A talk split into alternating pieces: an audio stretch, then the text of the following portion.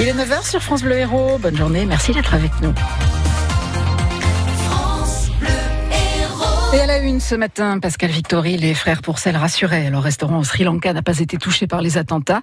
Et une femme qui va arbitrer un match de ligue de foot pour la première fois. Mais d'abord, direction le supermarché. Et n'oublions pas de prendre nos sacs, mais surtout nos boîtes en plastique et même nos bocaux, car c'est une première dans la grande distribution. Les magasins Carrefour proposent aux clients des produits sans emballage. Alors, ça marche pour les produits secs, on connaît ça déjà dans les magasins bio, mais ça marche aussi pour le fromage et le poisson. Mais les clients sont-ils prêts? Bon, bon, il faut s'organiser, oui, pourquoi pas? Ça doit pouvoir se mettre en place, oui. Dans un but purement écologique, ça peut être une bonne chose. Euh, dans un but de la praticabilité, beaucoup moins, parce que je vais venir avec mon contenant, je vais prendre un peu de poisson, et puis après je verrai de la très jolie viande préparée en morceaux, elle me fera envie, mais j'aurai déjà rempli mon contenant. Ce ne sera pas du tout euh, spontané dans ma tête. Si l'organisation est bonne, je pense que ça peut être une super idée euh, et réduire le plastique c'est pas mal. Toutes les infos sont à retrouver sur francebleu.fr. Le jeune conducteur qui a tué une femme de 70 ans dimanche matin à Montpellier a été mis en examen hier. Au terme de 48 heures de garde à vue, l'accident a eu lieu dans le quartier des Cévennes, hein, donc dimanche matin. Ce jeune de 21 ans a tué une piétonne et puis blessé une autre conductrice. Il est donc poursuivi pour homicide involontaire et blessure involontaire avec des circonstances aggravantes, l'alcool, les stupéfiants, l'excès de vitesse. Il a été remis en liberté et placé sous contrôle judiciaire.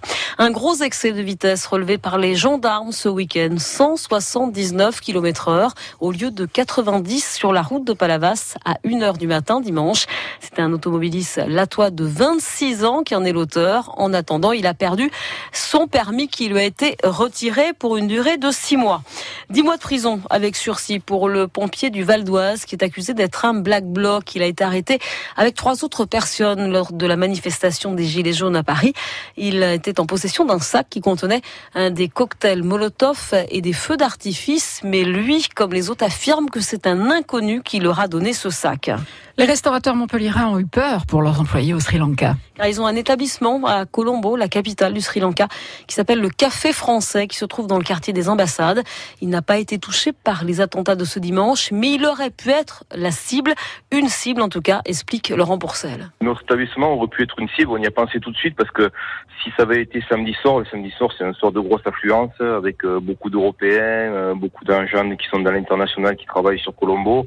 C'est un lieu où les gens vont, vont se retrouver, vont un petit peu faire la fête, vont un petit peu voilà parler du pays. Et c'est vrai que bon, ça aurait pu être une cible. On va essayer de pouvoir maintenir les emplois. Euh, c'est un établissement un peu qui nous tient à cœur et, et euh, on va faire tout pour pouvoir continuer. Donc euh, on espère que bon ben que ça reviendra, que malgré tout on a vu des attentats à Bali, on a vu des attentats dans beaucoup de pays. Maintenant il n'y a aucun endroit au monde où on est tranquille.